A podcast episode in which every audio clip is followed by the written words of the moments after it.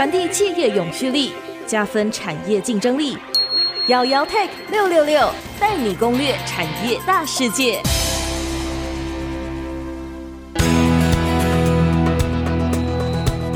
这里是 IC 之音竹科广播 FM 九七点五，欢迎收听姚姚 Tech 六六六。大家好，我是姚姚姚嘉洋。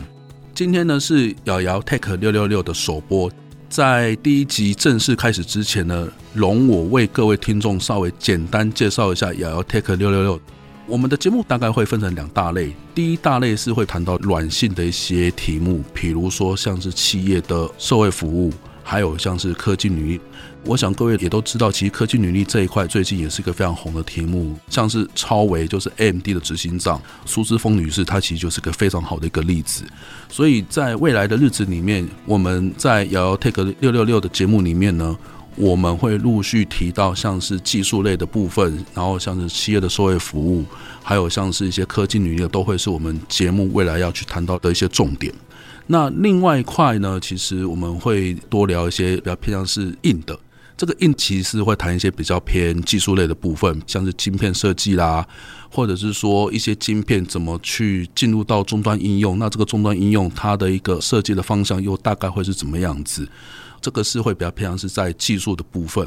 今天呢，其实我们要聊的是微控制器，简称叫做 MCU，讲的稍微复杂一点，它其实叫做 Microcontroller。微控制器其实它是一个非常常见的一个晶片哦，举凡什么智慧家电啊、AIoT 啦、马达控制啦，包含像是智慧型手机、server 伺服器，有各式各样的一些电子产品，其实都可以看得到微控制器的一个存在。它其实是一个非常非常重要的一个产品哦，所以我们今天特别邀请到恩智浦半导体的行销总监。黄建州 James 来跟我们聊一聊，那为什么要邀请恩智浦半导体呢？其实很重要的一个原因，是因为恩智浦半导体在整个全球的微控制器这个市场里面，其实它扮演一个非常重要的角色。它大概是全球至少应该有前五大，好，所以我想它其实可以看到整个微控制器的面貌跟全局。那我们是不是请我们的 James 跟我们的听众朋友打声招呼？呃，大家好，我是恩智浦半导体产品行销总监黄建州，所以希望今天能够跟大家一起来分享有关于在 MCU 这边的一些产业的一个状况。好，想先跟总监请教一下哈，就是说，其实我们知道微控制器它其实有分很多不同的应用类别，那我们最常看到市场量最大，其实就是比较偏向是 general purpose 通用型的这种微控制器哈。其实我们都知道，那个微控制器有分成八 bit、十六 bit 跟三十二 bit。那其实位元数越高，它能够 cover 的应用其实就会越复杂，整个的一个功能也会更加的丰富。对对。那其实三十二位元这一块，我们看到这几年整个 ARM base 的 CPU 在微控制器整个市场里面，其实它的能见度其实也越来越高。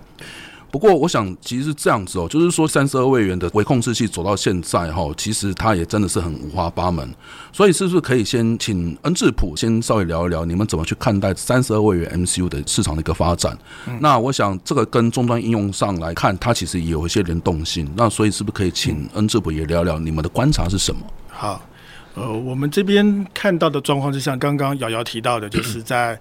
微处理器这边，事实上从八位元、十六位元到三十二，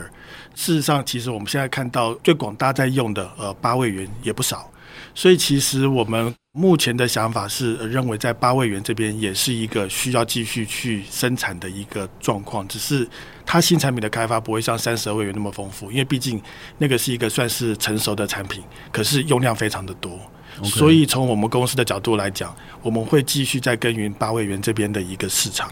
OK，对，然后有关于十六位元，大部分现在十六位月元应该是直接跨到三十二，所以在三十二位元这边，我们又把它分成是两大主轴，一个就是刚刚呃主持人讲的一个 on base，这个是最大主轴，那另外我们还有所谓我们的 proprietary，类似于像那个 digital 呃 signal controller，那、oh. 那个就是会针对于比如说像 digital power，然后像 motor control 这样子的一个应用，所以我们会有一个特别这样子的一个 proprietary 的一个产品。所以这个是在三十二位元，在 ARM base 除外的。那至于 ARM base，其实对我们公司来讲，事实上是一个最大的一个我们之后会发展的产业链。嗯。那这边呢，我们会把它比如说分成 ARM 的一个 M 零，或者是一个 M four，嗯，M 零 Plus，或者是 M four，或者是一个 M 七，或者是 M 三三的产品。那我们的想法是说，针对于 ARM 来讲，假设我们希望把它变成是一个比较广泛的一个应用的场景的话，它可能也要。Cover 一部分刚刚提到的八位元的一个转型。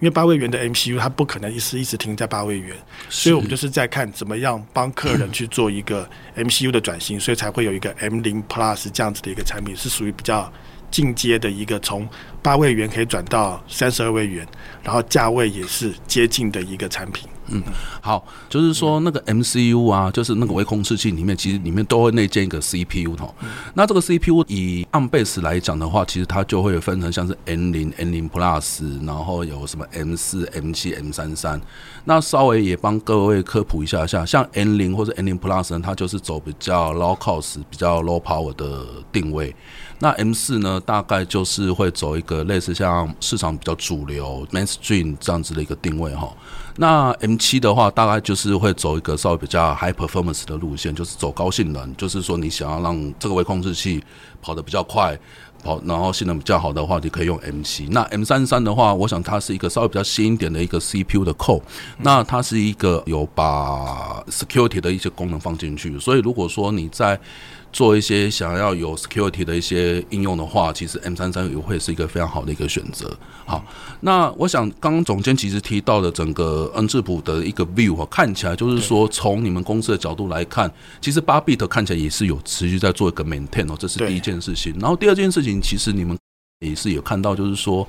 呃，在三十二 bit 的部分，你们好像也分成两个。不同的主轴哈，第一个就是刚刚有提到 ARM base，另外一块你有提到像是 DSC，对，就是所谓的数位讯号控制这一块，对，那你们这个部分看起来就会是走数位电源，对，所以我其实有一个小小的问题，我想题外问一下，就恩智浦的视角来看，你们是不是会觉得说整个的一个微控制器的市场有点走向 M 型化？的感觉就是说，八 bit 其实看起来好像也没有完全的被取代掉，它还是很重要。然后另外一块，其实就三十二 bit，呃，不仅是只有 ARM base，你们也会投入很多的资源。然后，但是 DSC 这一块，其实你们有自己的一些 solution，看起来十六 bit 好像在中间就会有一点点尴尬。对，十六 bit 比较尴尬。所以我不晓得我的这样的理解到底是是对的。OK，是十六 bit，我们目前应该慢慢的会就是一到三十二，所以事实上其实就不再会有。了解，了解，了解。OK，好，我觉得在 follow 前面的问题哦，就是说，因为其实微控制器这个东西，就是 MCU 这一块哈，它其实是一个功能非常完整的晶片。它除了内建 CPU 之外，它其实也有一些周边哈。对，周边其实有会有很多的 I/O，比如说它可能有什么 I2C 啦、ADC、DAC 等等之类的东西，什么 UART，它其实就会跟周边的很多晶片去做一些 link。对，我想问一下，就是说那。以你们的观察，哈，就是说，呃，恩智浦这边是不是也可以看到，就是说，像这种微控制的周边，它是不是应该有些规格也会做一些升级？你会觉得啊，以恩智浦的角度来讲，像哪一些类比的一些功能，或是周边的一些规格，有哪一些是客户会比较在意的？嗯，对，我觉得客户会比较在意的，不凡就是像刚刚提到的那个一些跟马达控制相关的一些应用，比如说像 PWM 或 ADC 这样子的一个周边。因为假如说我们想要把一些呃产品做升级，或者是甚至把刚刚讲的 DSC 做升级的话，或者是我们达到类似 DSC 那样的功能的话，PWM 或者是 ADC 的准确度或者是一个 resolution，事实上是要升级的。嗯，然后另外我们这边看到是说，就像刚刚主持人提到，我们有一些周边，比如像 I2C、SPI 这样子的一个周边，事实上其实对客人来讲，他有时候应用他可能是 I2C 比较多，他有时候是 SPI 比较多，有时候是 UI 比较多。所以当初我们在设计 MCU 的时候呢，会发现是说，有时候单一颗 MCU 你可能没有办法支援那么多的一个不同的应用的周边，所以后来呃，我们公司在定义上周边就有一个所谓的一个 FlexComm 这样子的一个周边。FlexComm 对，FlexComm，F L E X C O M M，C O M M 对，OK。那 FlexComm 这样子的功能主要就是说，我们可以让工程师自己去定义。它这个周边是要变成是 UR，还是要是变成 I2C，还是要变成是一个就是刚刚提到的 SPI？真的假的？那这样子的方式就变成是它可以很容易去调配它自己本身需要的一个 interface。那这样的话就不用因为说，哎，我为了选一颗 APU，然后为了让 SPI 比较多或者是 I2C 比较多，就造成这样子一个困扰。所以这个技术，嗯，我第一次听到，所以这个技术出来有一段啊，有有段时间，有段时间，对对对。所以它其实。一个硬体的技术去对。mapping I2C UR 这些东西，其实硬硬体上面是有，然后当然是要用用软体去做某些设定，叫做 configuration，, configuration 就是我们讲可调试或者可调配的这样子的一个概念去做一些调整跟那个运用。OK OK OK，嗯，哇哦，所以其实你们不是只有在 CPU，或者说在一些因为。我想后面等一下可能会聊到一下，就是恩智浦产品的一些规划。你们其实有要推一个全新的产品线，就是 MCX 嘛？对。其实我对这个产品有点好奇，可是我也没有想到说，其实你们在周边这边也做了一些不一样的设计跟推出这样的功能。对。所以其实你们在一些类比跟周边，其实看起来也是花了一些功夫，花蛮多的一个功夫。对对对对对。好，OK，嗯，好。那我想刚刚听到总监就是说，其实看起来恩智浦对于整个产品线想法跟规划来讲，看起来就是说从恩智浦的一个 view，就是微控制器，它会以八 bit 跟三十二 bit 的去同时发展。对。然后刚刚其实也听到，就是说在一些周边的部分。恩智浦其实在产品线上其实也做了不一样的一些投入跟规划，可以让工程师在什么 SQC 啊、UR 等等这些其实可以做不同的一些调配跟调整，这样子其实就不会有一些选择上的一些困难，看起来是这样子。没错，对对对对，对。好，节目就先进行到这一边，我们先休息一下下，稍后再回到我们的瑶瑶 Tech 六六六，等等见。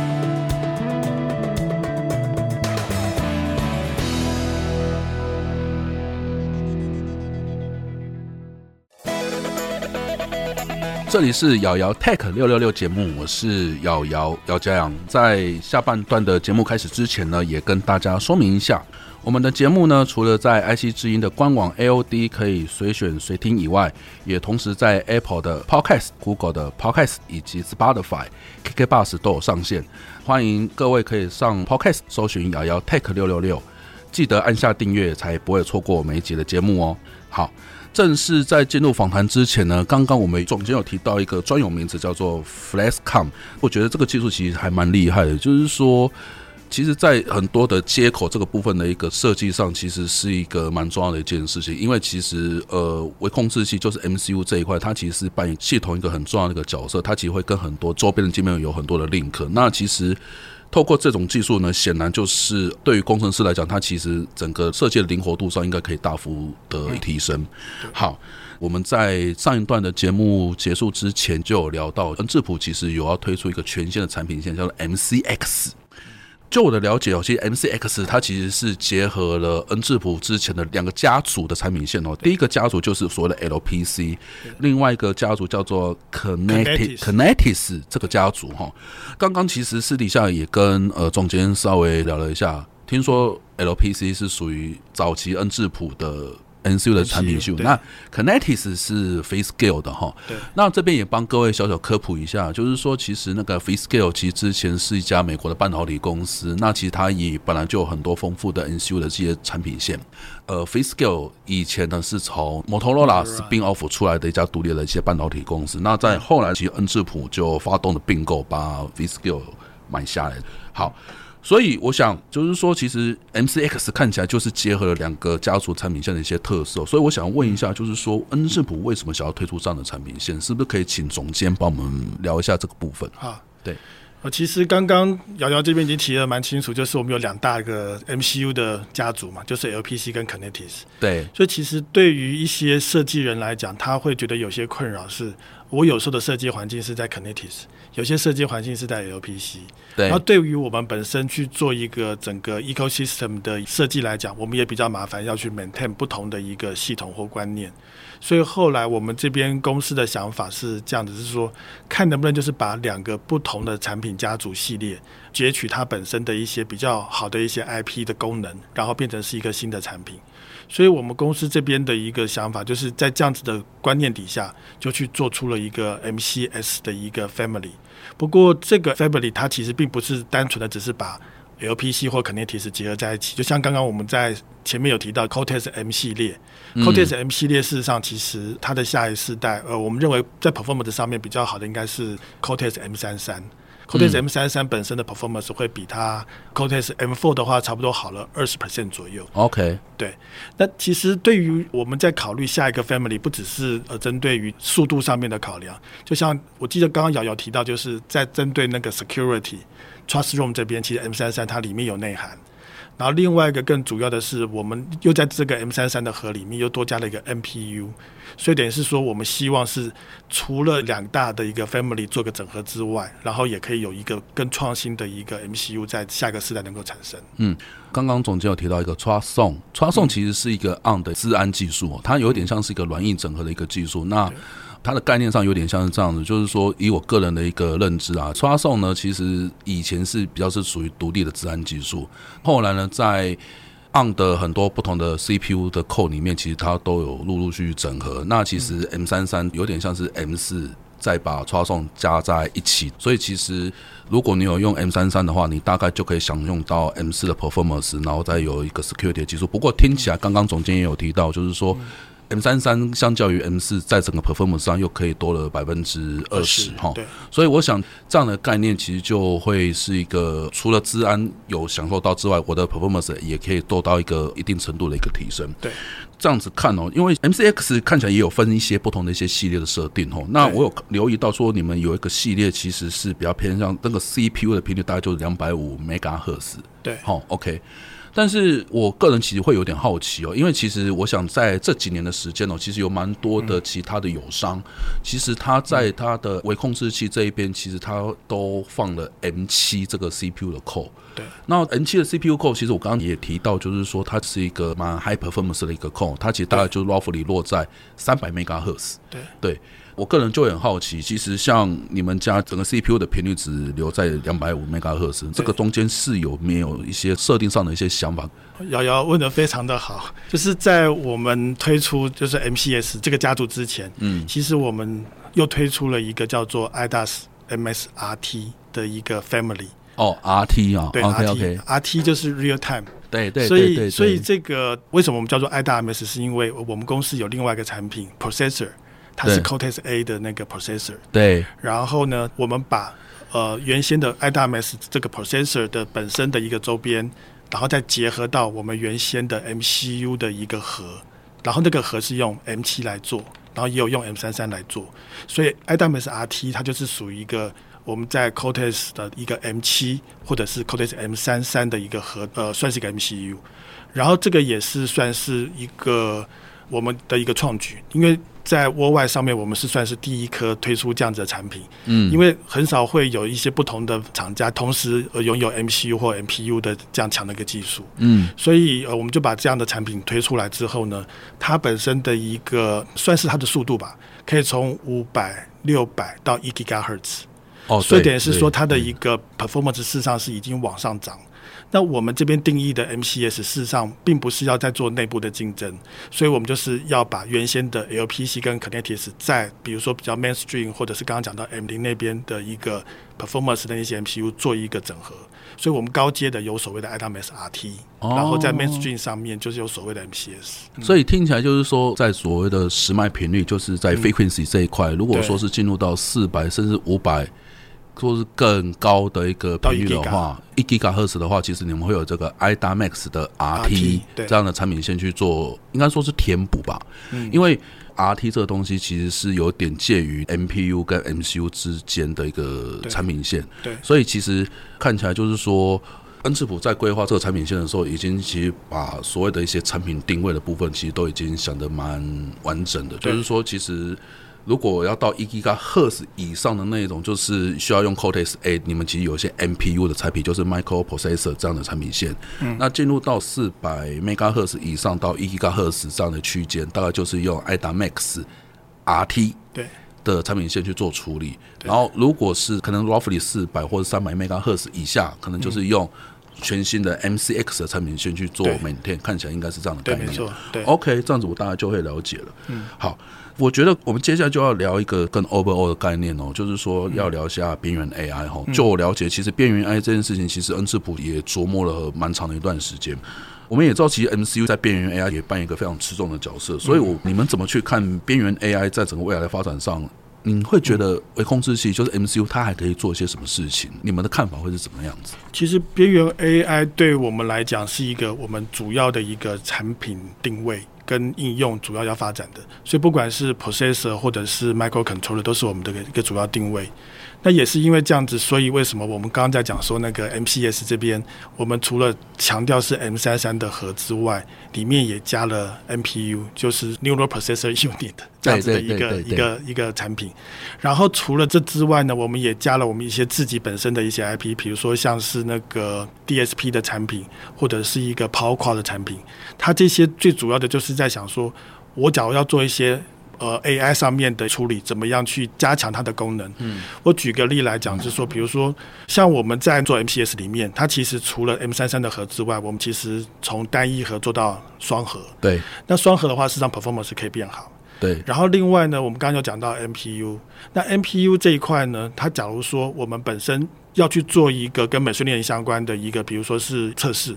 我用单纯的一个 MCU 去测试的一个 performance，跟我用跑了 NPU 的 performance，它中间差距可以差到三十倍，三十倍，三十倍。所以等于是说，其实这并不是说，呃，我只是硬是把我的 MCU 的 performance 拉上去就好，因为你看嘛，从 M4 到 M33，顶多才增加了百分之二十。对。可是我们要是有需要用到跟 machine learning 相关的，那我套用到 NPU 的 performance 的话，事实上可以直接跳升到三十倍。那这个其实，在 MCU 上面是一个蛮大的一个创举，所以，所以是为什么一直在讲说，其实 machine learning 或者是一些 AI，其实对我们来讲，我们希望在 MCU 上面也可以扩展到这样子一个功能。哎、欸，那我可不可以问一个比较 confidential 的问题？嗯、总监，你可以打枪我，但是我实在太好奇了，嗯、你们的 NPU 是 license 其他的细制材的公司，还是你们自己刻一个 NPU 出来？呃，MCS 的 NPU 是我们家自己的。自己本身的 IP，你们自己本身的 IP 哦，你们刻了一个自己的自己的 NPU 出来哦，对，你们完全没有借重其他第三方的矽智财的公司的 support。我们之前的 NPU 事实上是有透过其他家的，对，然后在 MCS 的 NPU 里面是我们家自己的。哇哦，所以其实你们的技术能力看起来又往上 upgrade 一个档次，就是说其实能够自己内部刻一个 NPU 是一件。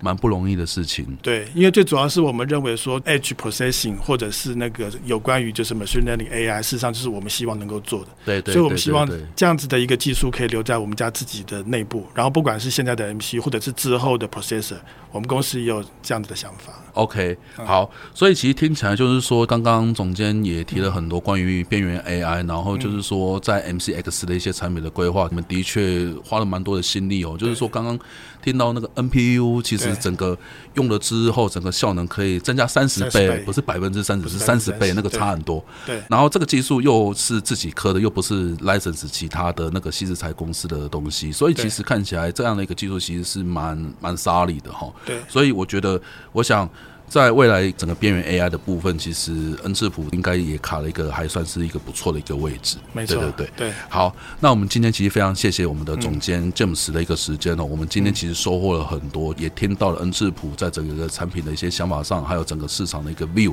我们其实都有蛮有收获的。好，那我们今天也非常谢谢我们的总监。谢谢。好，谢谢大家。瑶瑶 Take 六六六我们下次见。